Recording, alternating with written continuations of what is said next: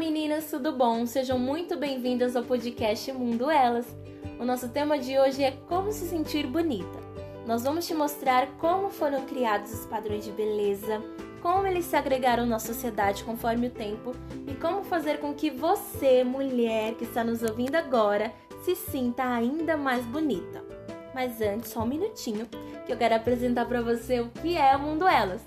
Bom, ó, ele é um projeto acadêmico que foi criado por quatro estudantes de marketing. Eu, a Nájula Neves, que estou falando com você agora, inclusive, muito prazer. A Isabela Torresan, Lavínia Alencar e a Luana Magalhães. O nosso intuito foi fazer com que a gente se sinta mais importante através do mundo ela, sabe? Fazer com que nós possamos nos ainda mais a nossa autoestima.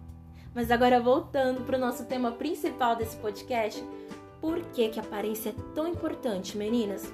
Ó, os primeiros padrões de beleza que a gente tem registro na história foram feitos lá na Grécia Antiga.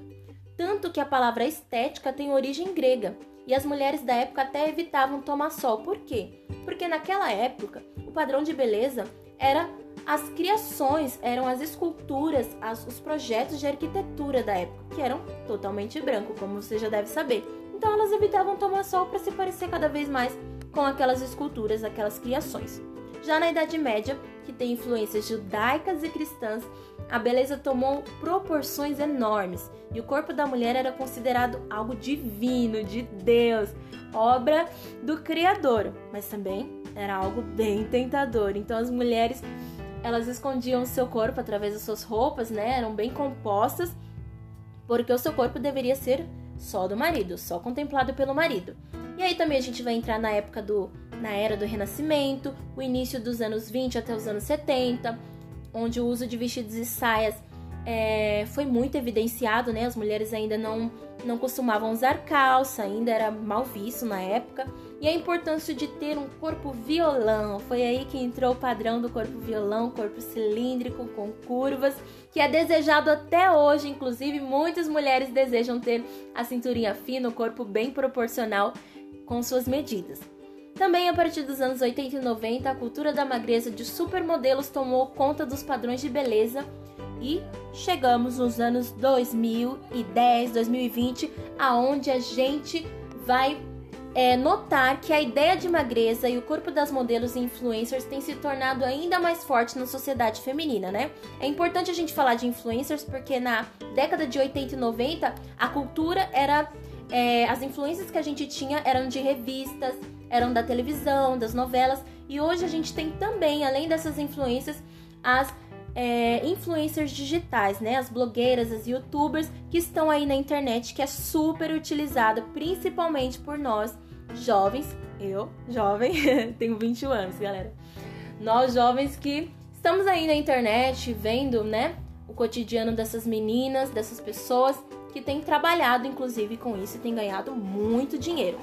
Mas enfim, como isso influencia as nossas vidas hoje? Se você der um Google agora, pegar o seu celular agora, seu computador, qualquer aparelho que tiver internet e procurar dados sobre cirurgias plásticas, você vai achar que em 2016, ano do último censo realizado pelo SBCP, foram realizadas 1 milhão 472 mil cirurgias plásticas estéticas ou reparadoras, sendo 6,6% em adolescentes ou seja, um total de 97 mil cirurgias em jovens e adolescentes. Então, o Brasil ele fica na liderança em números de jovens que passam por esse tipo de cirurgia, por esse tipo de procedimento. Então, a gente entende que os padrões de beleza eles são levados muito a sério no nosso país, né? O Brasil ele leva a beleza, os padrões bem, bem a sério mesmo. E isso tá refletindo até nas nossas adolescentes, nas nossas meninas. Isso me fez lembrar até do filme que eu amo demais, que é uma referência, um super sucesso e você com certeza deve conhecer, que é o De Repente 30, onde o maior objetivo da protagonista de 13 anos era ter o corpo, a beleza, a vida, o sucesso de uma mulher de 30 anos. Tudo porque as revistas, os veículos de informação, as mídias da época afirmavam que 30 era a idade do sucesso. Então aí a gente já pode entrar em outro ponto, que é a baixa autoestima, né? O que causa a baixa autoestima, galera? São diversos fatores. Podem ser o término de um relacionamento, uma demissão inesperada no seu trabalho e até uns quilos a mais na balança são situações que podem deixar a gente com uma baixa autoestima. A sensação geralmente deixa a gente para baixo, deixa a gente triste, chateada, não nos sentimos bonitas, nos sentimos diminuídas, não servimos para nada. Muitas vezes vem esse pensamento na nossa mente, não é verdade? E isso influencia diretamente na nossa qualidade de vida, né? Isso nos atrapalha. Mas assim, é o seguinte, a gente está aqui para te ajudar. E o que, que a gente pode fazer para melhorar esses aspectos? Eu sei que não é uma tarefa fácil. Eu sei quando a gente está se sentindo mal, está se sentindo com a baixa autoestima, é difícil a gente ouvir algo, ver algo que melhore. Mas a gente está aqui para te ajudar, como eu já falei. Então não custa nada tentar. Essa é a primeira coisa para se pensar para a gente melhorar a nossa autoestima, galera. É a força de vontade. Seja sincera com você mesma. O que, que você gosta? O que, que te faz bem? Muitas vezes a gente se deixa em segundo plano por conta exatamente dos padrões impostos. Então a gente pensa no que as pessoas vão falar, no que as pessoas vão achar, no que as pessoas vão repercutir, esquece muitas vezes do que a gente realmente gosta. Realmente se sente bem fazendo, sabe? Tem gente que deixa os sonhos, deixa os planos para trás por causa da opinião das outras pessoas. Eu sei que é muito importante a gente ter a opinião de um familiar, de um parceiro. Eu sei que é muito importante a gente ter a opinião de uma amiga. Mas muitas vezes a gente vive em função disso. E viver em função disso não é legal. A gente se perde no caminho e isso nos prejudica. Isso não, não faz sentido, sabe? Então, viver de comparações afeta até a nossa saúde. Outra coisa importante: comparações. A gente vive na era da internet, como eu já expliquei. O Instagram está cheio de influencers, cheio de pessoas querendo nos influenciar, nos ensinar algo.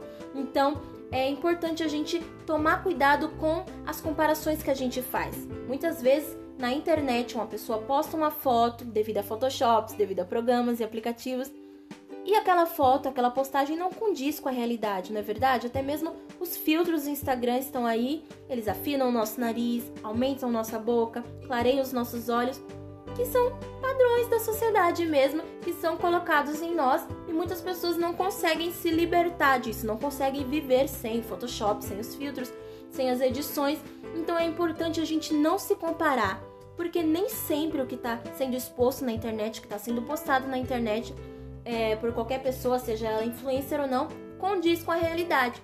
E a gente sabe disso, então é importante a gente cultivar coisas boas na nossa vida real, além das redes. As redes são importantes, mas ainda mais importante é a gente cultivar é, boas relações, boas experiências na nossa vida ao vivo, na nossa vida dia a dia, fora as redes da internet. Então, Aceite-se, cuide-se, tenha confiança em si mesma, voltando para a questão dos sonhos. É importante a gente confiar em si mesma para correr atrás dos nossos sonhos, dos nossos objetivos.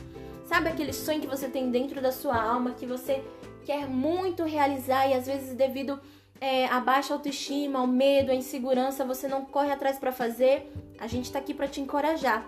Vá atrás disso, pesquise sobre isso, planeje-se sobre isso. É importante a gente confiar em si mesma, a gente ter é, uma preocupação em realizar os nossos sonhos também se isso for possível.